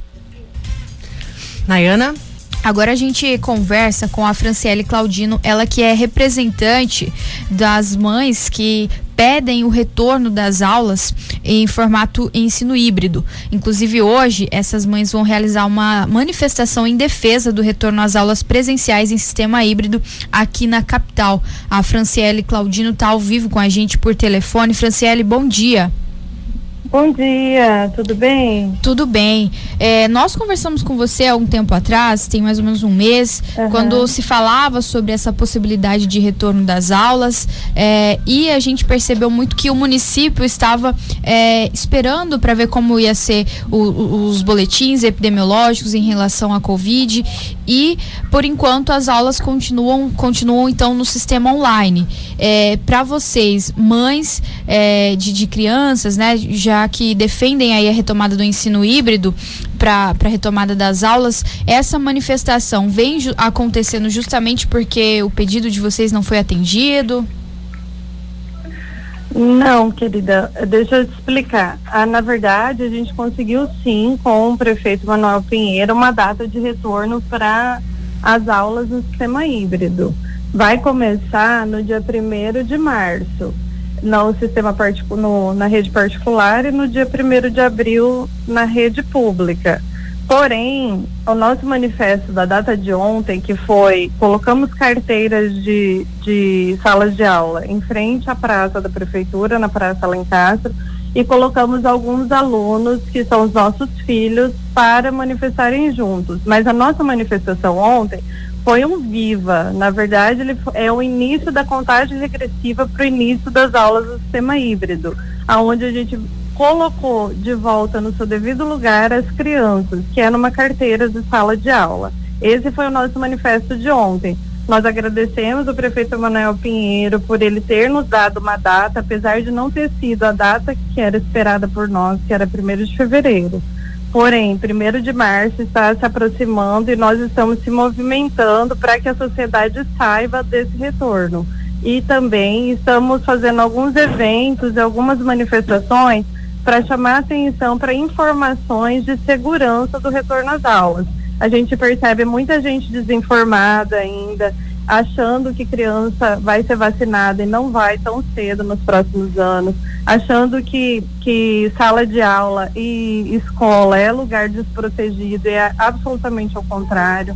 As escolas, elas são lugares de controle de vírus, porque você tem todas as, todas as medidas de biossegurança é, garantidas naquele espaço e é diferente de um shopping, de um restaurante, dos lugares que você coloca as crianças e não sabe se elas têm sintoma, não tem. Nas escolas não, tem o controle e a vigilância. Então nós estamos chamando atenção para esses pais e mães indecisos também, lembrando que o sistema híbrido ele contempla os pais que não querem enviar as crianças para a escola, que podem permanecer no sistema online. Então, nós temos essa opção que é democrática, que a, acolhe a todas as angústias dos pais, seja ele a favor do retorno presencial ou não. Então, o sistema híbrido é um sistema justo e vai ser implantado, se Deus quiser, vai ser garantido pela prefeitura. Qual foi a data que, que ficou firmada, então, para o retorno das aulas? Primeiro de março. Vai ser, então, no sistema híbrido de ensino? No, isso, isso na rede particular. Na rede pública, primeiro de abril. E nós temos certeza que o, que o prefeito vai manter esse compromisso conosco, igual está no decreto que foi publicado algumas semanas atrás. Certo, então. E agora o nosso manifesto é em contagem regressiva dessa data, chamando a atenção para as medidas de segurança, para o retorno híbrido e para as pessoas indecisas. E também firmando mais uma vez esse compromisso com o prefeito de que nós estamos fazendo a nossa parte. Estamos fiscalizando as escolas, estamos pais e mães hoje em dia de forma atuante, indo nas escolas, fazendo a fiscalização, conversando com a direção das escolas. Então nós estamos saindo da condição passiva, estamos na condição ativa de ir atrás e fazer a nossa parte para garantir que não tenha retrocesso nesse retorno às aulas. Certo, Franciele, obrigada pela participação aqui no Tribuna, viu? Obrigada, minha querida. Precisando, pode entrar em contato conosco. Nós somos um movimento de pais, mães e educadores. Não temos cunho político, nem partidário, nem é, financeiro. Nós estamos simplesmente tentando levar os nossos filhos de volta rumo à educação, tá? Então, quem quiser entrar em contato conosco, o Instagram é arroba Escolas Abertas Cuiabá. Somos mais de 3 mil pessoas, entre pais, mães e educadores, que participam ativamente desse movimento. Certo, obrigada. Olha, Gente, vamos seguir aqui com tribuna. Você pode participar pelo 99987-2337. Ali tem, tá tendo uma discussão acalorada na Assembleia Legislativa. Daqui a pouco a gente vai entrar ao vivo com o repórter José Porto, direto da Assembleia. Tá tendo ali uma discussão porque há um pedido para que os deputados revelem, revelem aí em quem votaram, né? Como votaram, na verdade, em relação à alíquota dos aposentados. E aí, destacar aqui uma fala do deputado João Batista que disse o seguinte: o camarada não consegue ser fiel nem à casa dele. Imagine alguma votação, disse o deputado agora, então, numa briga que tem entre os parlamentares. Daqui a pouco a gente vai com mais informações aqui no Tribuna. E olha, tem povo reclama. Põe aí pra gente, Ricardinho. Povo reclama daqui a pouco, 3612-6590. Povo reclama no Tribuna. Isso mesmo, daqui a pouquinho é a sua vez de afiar. Vai afiando o chicote para poder reclamar e a nossa missão é resolver o seu problema. Tem gente participando aqui com a gente, olha só, o problema não é o voto secreto, e sim deputado cara de pau que votou contra os aposentados ainda vai falar que votou a favor. Pois é, tem gente, o pessoal tá aí, a conta não tá batendo, né, gente? Tem gente mentindo a respeito dessa votação e é isso que tá acontecendo agora na Assembleia. Briga por conta da, da, da declaração aí de alguns parlamentares. E isso foi avisado aqui no tribuna de que iam pedir, né, para que os parlamentares declarassem como votaram. Só que tem gente aí não querendo falar. Então tá tendo briga, os, o clima está quente ali na Casa de Leis, viu? Daqui a pouco a gente vai com mais informações para você aqui no Tribuna Jornalismo de Verdade. Deixa eu trazer aqui mais informações aqui da nossa região para falar da vacinação contra a Covid, que terá apoio, apoio do Exército. Mas antes, deixa eu ver já se a gente consegue ir ao vivo com o repórter José Porto. Deixa eu só ver aqui, já pode? Já, já pode então com o repórter José Porto. Então, o repórter José Porto está ao vivo com a gente direto da Assembleia Legislativa. Porto, parece que o clima esquentou aí. Bom dia. Bom dia, Nayara, Nayana, os amigos da Vila Real. É uma sessão que é inédita, né? Acontecendo numa terça-feira de carnaval. Reuniu a, Maria, a maioria dos deputados, né? Tanto no sistema presencial quanto uh, pelo sistema online, né? Que participam da sessão e tem vários projetos na pauta, foram feitas várias indicações. Mas o que chama atenção e é o, o debate no plenário é justamente as consequências, né, é, da manutenção do veto do PLC 36, que taxa os aposentados, né, é, para a contribuição de 14% da Previdência Estadual. O deputado Lúcio Cabral do PT, ele já havia colocado alguma suspeição quanto à quantidade é, Nayara, de deputados que acabaram né, anunciando no plenário que votaria para derrubada do veto. Mas, durante a sessão, o voto é secreto, o veto foi mantido. Portanto, há esse questionamento. E o deputado pediu, na sessão de hoje, Lúcio Cabral, que os deputados que votaram para a derrubada do veto, que se manifestasse durante o pequeno expediente na Assembleia, porque, segundo ele, a partir de 11 declarações para a derrubada do veto, que ele pediria uma auditoria no sistema de votação da Assembleia. Eu conversei agora há pouco com o líder do governo na casa, que é o deputado Gilmar Dal Bosco, dos Democratas, e ele rechaça essa ideia, se não houve problema, mas admite que houve, né, alguns traidores da base do governo que acabaram aí votando, né, pela derrubada do veto e não pela manutenção. Embora o deputado Gilmar Dal Bosco chegou a afirmar que teria 14 votos e que somente um teria votado contra, né? ou seja, para a derrubada do veto e não pela manutenção. Mas é um assunto que vai longe, é um desgaste na casa sobre essa manutenção do veto, né? Que acessa aí numa situação difícil para os servidores, né? Quanto à taxação da aposentadoria, Nayara e Nayana. Obrigada, José Porto, pelas suas informações. É, bom dia, bom trabalho aí para você e toda a equipe. Bom dia. Mais informações também sobre este assunto no Jornal do Meio Dia. O Porto está fazendo a cobertura completa aí na Casa de Leis. É, hoje o clima mais quente por conta é, da manifestação de alguns deputados em relação do, ao voto, né? O voto que foi secreto, mas a população está cobrando, né? Os deputados, como votou cada parlamentar. Olha, deixa eu só trazer aqui é, informação que os nossos ouvintes estão criando até uma hashtag, viu, Nai? É, fa, é, hashtag fala o voto deputado. Nossa. é isso aí, vai ganhar força aí nas redes sociais. Trânsito parado, imigrantes, trevo do lagarto. O que que aconteceu lá no trevo do lagarto?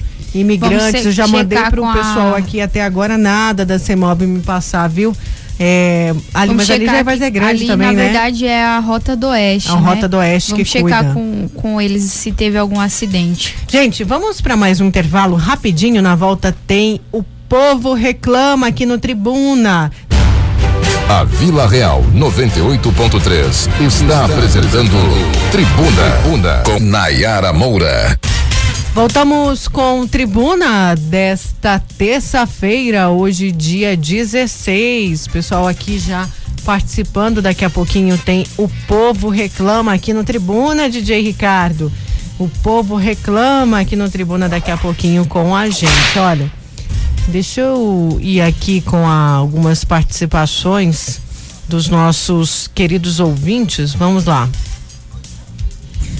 Luciano Ramalho, a respeito da votação na Assembleia da calça justa que está passando aí os deputados, tem dois caminhos, só dois caminhos. Ou um deputado mentiu e cabe a cassação, ou houve fraude na votação, que também caberia a cassação dos responsáveis. Ou seja, vai terminar em nada, porque de qualquer maneira eles vão se defender. Corporativismo, Luciano Ramalho.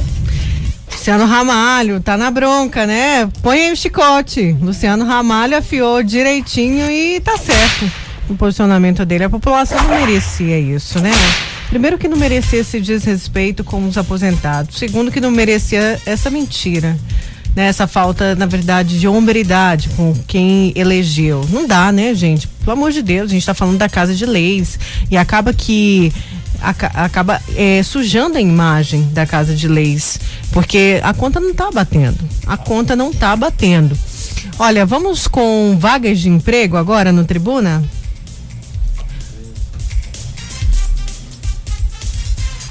Ê, DJ Ricardo, achou? Agora no Tribuna, vagas de emprego. Vamos aqui às vagas de emprego que estão disponíveis no Cine Municipal de Cuiabá. No total, aqui são mais de são mais de 80 vagas, 88 vagas disponíveis hoje, dia 16 de fevereiro. Eu vou começar aqui pelas, pelas funções que tem o maior número de vagas, 10 vagas para carpinteiro, são vagas temporárias, né, para 150 dias em Várzea Grande, é, com salário de mil R$ reais, mais vale transporte e ainda almoço no local. Temos também é, seis vagas para açougueiro com salário a combinar mais vale transporte. É, além disso, duas vagas para auxiliar de escrituração fiscal com salário a combinar e mais vale transporte. Mais três vagas para açougueiro com salário de R$ 2.200 mais vale transporte. É, duas vagas para eletricista com salário a combinar e ainda benefícios, duas vagas para marceneiro com salário de mil e cem reais mais comissão, duas vagas para mecânico de equipamento pneumático com salário de cem reais mais vale transporte, refeição, plano de saúde e ainda benefícios. 13 vagas para motorista carreteiro com salário a combinar mais comissão, assistência médica, assistência odontológica e ainda alimentação. Seis vagas para padeiro, com salário a combinar, vale transporte e ainda alimentação na empresa. Três vagas para vendedor interino, com salário de R$ 1.100, vale transporte e ainda comissão. Duas vagas para vendedor pracista, com salário de R$ 1.200, mais comissão seis vagas para repositor em supermercado, com um salário de R$ 1.200, mais vale transporte e ainda alimentação na empresa mais seis vagas para repositor de mercadorias, com um salário de R$ 1.300, vale transporte e também alimentação na empresa. E por último, duas vagas para vendedor pracista, com um salário de R$ 1.705, assistência médica, alimentação e ainda comissão. É, é, claro que eu não falei todas as 88 vagas disponíveis, mas o pessoal pode ter acesso a essas vagas que estão disponíveis no site www.gov.br barra trabalho cine ou então pelo aplicativo Carteira de Trabalho ou então no aplicativo Cine Fácil. Além disso, o atendimento para as empresas que querem né, colocar algumas vagas à disposição é o 36457216. 36457216 ou então pode enviar todas as vagas e as condições de trabalho, salário no e-mail cine.pmc@cuiabá cine.mt.gov.br cine.pmc@cuiabá.mt.gov.br. Então, quem tiver precisando de trabalho também pode ir lá no Cine, que nós temos aqui em Cuiabá duas é, unidades. Uma no Shopping Popular, que atende entre 9 da manhã e 5 da tarde. O telefone é o 3664 1503. 3664 1503 e tem também o Cine do Cochipó, que atende entre 7 da manhã e 5 da tarde. O telefone lá é o 3675 3113. 3675 3113. Vamos para o Povo Reclama. O povo reclama no Tribuna. O povo reclama no Tribuna, linha telefônica aberta pelo 36126590. Vamos lá, a participação dos nossos queridos ouvintes também, sempre pelo 999872337. Alô, bom dia, com quem eu falo? Bom dia. Bom dia, bom pode dia, falar. Bom dia, Nayane. Meu nome é Ailton. Pode falar. É, né, meu nome é Ailton, eu sou morador aqui do bairro São Gonçalo, Cuiabá, região do Cochipó. E eu gostaria de fazer uma reclamação. Eu não sei se eu reclamo para o prefeito, para o governador, para o secretário de Obras Públicas ou para o secretário de Educação. A nossa escola aqui é estadual, está abandonada. É só lixo na frente dela, matagal. Acho que tem mais uns. Qual uns escola, amigo? 10 anos. Qual escola é estadual, Rubens de Mendonça. Rubens de Mendonça, diga. Isso, aqui de São Gonçalo. Muito lixo, muita sujeira em frente dela. Buraco, não sabe se é a água se que abriu, sabe se é a prefeitura que abriu, entendeu? Em frente à escola, em frente o, a, a igreja. O posto de saúde aqui começou uma obra semana, ano passado e tá parada, entendeu? Tá parada a obra, então a escola não está funcionando, né? Nem não, vai funcionar obra, no sistema obra, híbrido. Essa, essa, obra é do posto de saúde, tô falando. Ah, do posto, do posto. É, tá. E em frente ao posto de saúde também tem a escola, que também está abandonada, tá? Só sujeira, lixo, entendeu? Uhum. De dia aqui é um lixo, é, é sujo, você tem que ver à noite também, uma escuridão Entendeu? Mas, é, pois é, situação feia, então são vários Muito, problemas. É tem a questão da iluminação pública, tem a escola que está abandonada, que é do Estado. Muito suja, parece que ela está abandonada, entendeu? Sujeira demais, acho que faz muito tempo que não reforma, entendeu? Pois é, mas Muita a escola ela está em funcionamento, amigo, você sabe? Ela está tá, tá, tá tendo as aulas tá. online, né? Online. Certo. Tá, mas não tem como ter assim, presencial é, por conta do abandono. Parece, parece que tá abandonado, entendeu? Muito tá. sujeira, muito mato, muito lixo aqui na frente dela. Ó, inclusive amanhã a gente vai receber o, o secretário de Serviços Urbanos, o Vander uhum. Lúcio. Vamos cobrar dele Sim. também aí na região, tá bom? Porque lixo, favor, mato tá. alto é com ele também. Muita sujeira, você tem que ver como tá aqui. Então tá, meu. Tá, tá certo, bom? meu amigo. Pode deixar. Muito Obrigada obrigado, pela tá? participação aqui no Tribuna, bom viu? Bom dia para você também. Tudo de bom. 36126590. O pessoal participando aqui com a gente. O telefone não fica parado um minuto, né, Ricardinho? Vamos lá, então. Alô, bom dia. Com quem eu falo? Bom dia, Nayara. Oi, Daniel. Tudo bom? Pode uh. falar. Nayara, você errou, tá? É não é o Daniel, é o Lima. É o Silvano. Silvano. Meu tô Deus. ruim, hein, Silvano, de ouvido. Meu Deus do pra... céu. Olha, eu não estou participando, mas eu estou sempre escutando. Mas vamos lá, uma observação e uma reclamação.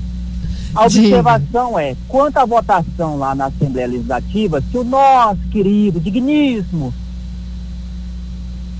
Alô? Sério, ele, tinha, ele teria colocado uma votação aberta e não secreta para dar essa confusão toda aí que só vai acabar em pista, como tudo no Brasil acaba em pista, que nós sabemos.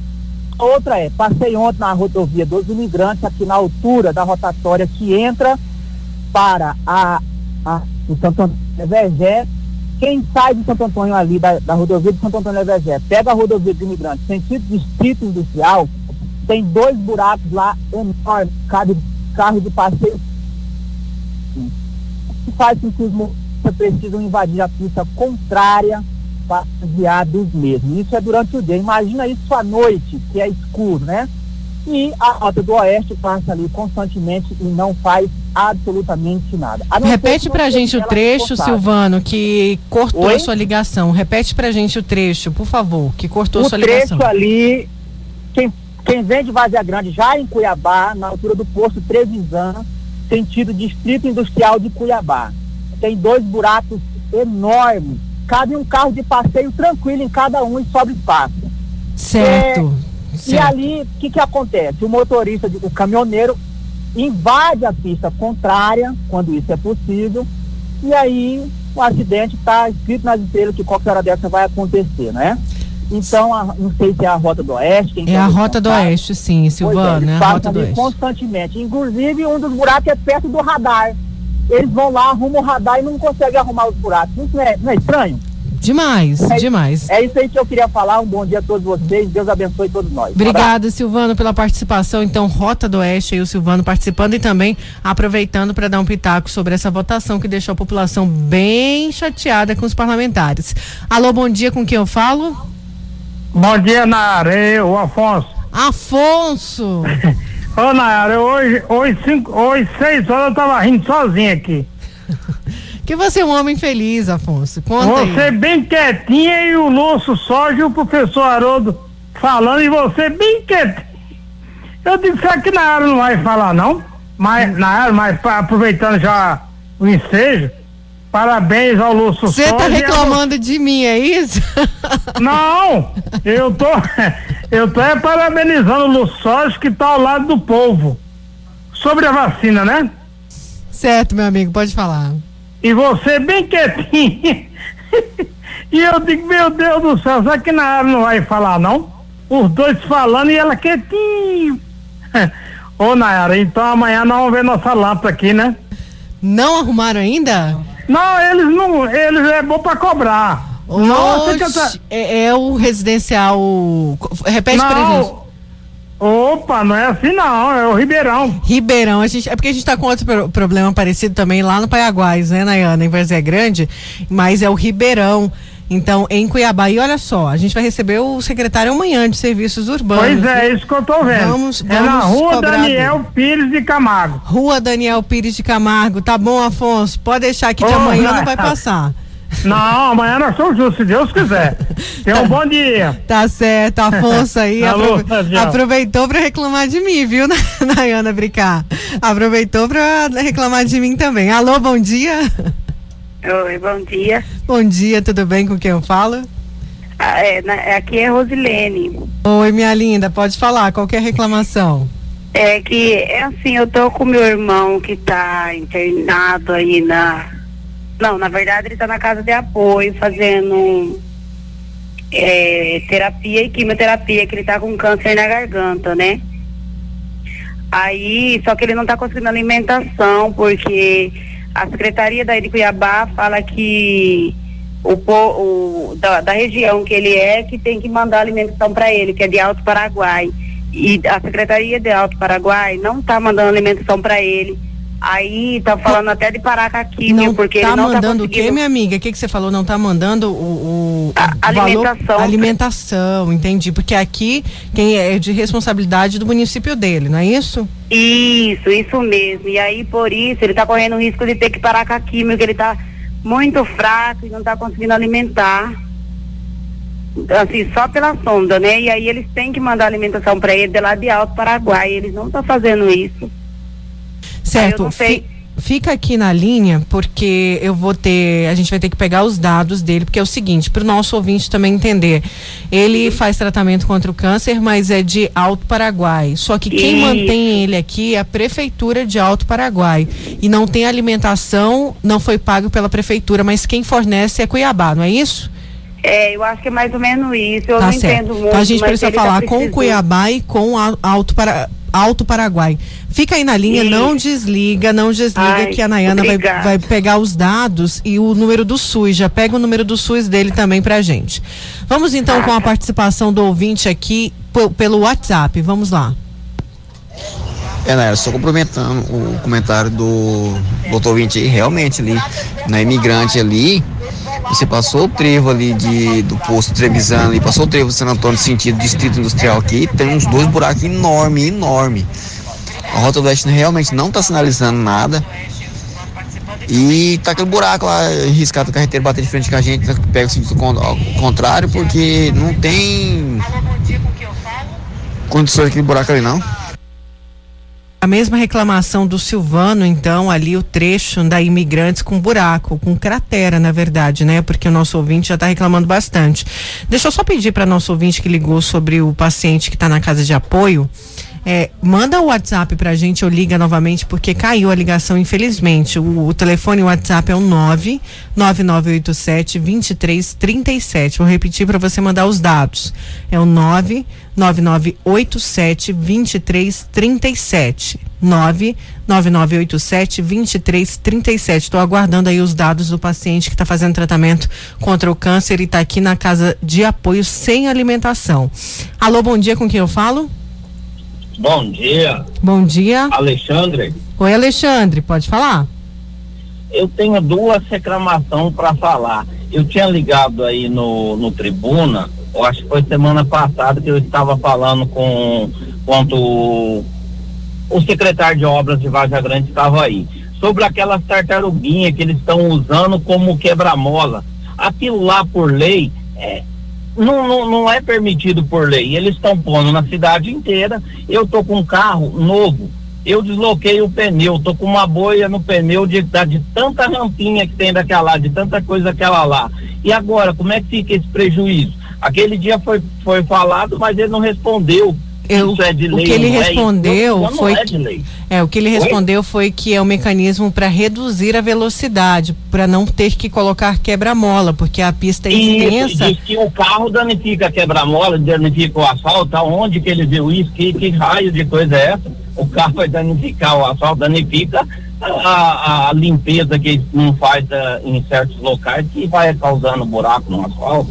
E outra segunda reclamação é sobre o DAI. Faz dois anos que tem um vazamento, vaza mais água na frente da minha casa do que na torneira que vai água na torneira. E, e esse vazamento está fazendo uma poça de água e, e toda vez que passa carro joga água tudo no portão. Meu portão vai acabar enferrujando. Eu cansei de, de reclamar para eles e eles falam que não pode ir lá arrumar porque tem que tem que trocar tudo a tubulação. Mas pode jogar água fora que nem nós fiquemos 15 dias sem água. Certo, ó, o daí a gente conversou com eles ontem, vamos reclamar demais, vamos reclamar demais, mais uma vez, na verdade, porque a situação aí tá feia. É. saindo tudo na rua. A água sai tudo na rua, entra pra dentro puro barro e tá ainda danificando tudo o portão da minha casa ali, porque sai ali, fica aquela poça d'água, os carros passam e jogam água tudo no portão. Agora vai acabar danificando tudo o portão ali, já, já tenho mais de 10 reclamação até protocolada lá no DAI. Mas ele falou que infelizmente não Qual tem que é a sua rua? Qual que é a sua nós rua? Qual que é a sua rua? Almirante Barroso, 502. Tá certo, meu amigo. É, a gente registrado, a gente vai ligar pro DAI e também pro secretário Antenor Figueiredo. Obrigada, viu? Tá bom, deixa um bom dia e melhoras para o, o, o nosso amigo aí que tá, trabalha junto com Luiz vocês. Vieira, tá, tá certo. Obrigada. Dia, Luiz Vieira, fica com Deus. Um abraço Bom a todos. dia, tchau. Nayana, tem resposta aí da Águas Cuiabá? Isso? Então, disse que ia enviar uma equipe técnica lá para ir na casa dele. Além disso, é, teve também a residência do seu Narciso, Narciso, na verdade, ouvinte do Tribuna também. A Águas Cuiabá informa que encaminhou ainda ontem, né, uma equipe até a casa do seu Narciso para verificar a desobstrução do desobstrução do poço de visita que é próximo ali à casa dele. A companhia também esclarece que a forma de manter a eficiência na coleta do esgotamento sanitário durante todo o dia de hoje, é, os profissionais da companhia realizam manutenções preventivas na rede de esgoto da Alameda 8 no CPA 3. Além disso, em relação ao seu Ailton, que é morador do São Gonçalo Beira Rio, que reclamou sobre a taxa de esgoto, Águas Cuiabá informa que nessa semana apresentou para a Agência Municipal de Regulação, a ARSEC, um plano de solução do problema de recomposição asfáltica da capital. O prazo estipulado para a solução desse problema em toda a cidade é de 60 dias. A companhia informa ainda que é, para solucionar todos esses gargalos né, referentes à recomposição asfáltica consiste nesse momento na principal meta, é a principal meta deles. E tem também os canais de atendimento da Águas Cuiabá que o pessoal pode entrar em contato muitas vezes antes mesmo de entrar em contato aqui com a gente. É o 0800 646 6115, 0800 646 6115 e tem também o WhatsApp, que é o DDD 17 996413259. 996413259. Certo, gente. Olha, só lembrando que ligação é só pelo 36126590. 36126590. O WhatsApp, o 999872337, é só mensagem de áudio de texto. O pessoal tá ligando aqui, não tem como a gente atender. A gente não consegue atender e colocar no ar o WhatsApp. Só o telefone fixo, tá bom? É, alô, bom dia, com quem eu falo? Bom dia, Nayara, tudo bem, Ricardo? Tudo bom? Pode falar. Então, Nayara, eu queria fazer uma reclamação sobre o bairro 3 Barra. Eu moro lá e toda quinta, sexta, sábado e domingo, cara, é um fuzuê sem parar naquele campo. Tem um campo lá do 3 Barra que a fiscalização não vai lá bater. O povo bate muito em cima dessa tecla de coronavírus, coronavírus está aumentando, Cuiabá está tá aumentando. Só que a fiscalização, a polícia militar não vai em cima bater lá. A gente liga na departamento na polícia pública. militar. Já ligaram entendeu? na ordem pública, no 190 também? Nós liga tudo que é lugar, os vizinhos já estão tá cansados de ligar, nós liga até no batalhão da polícia militar. E o que, que eles falam para vocês?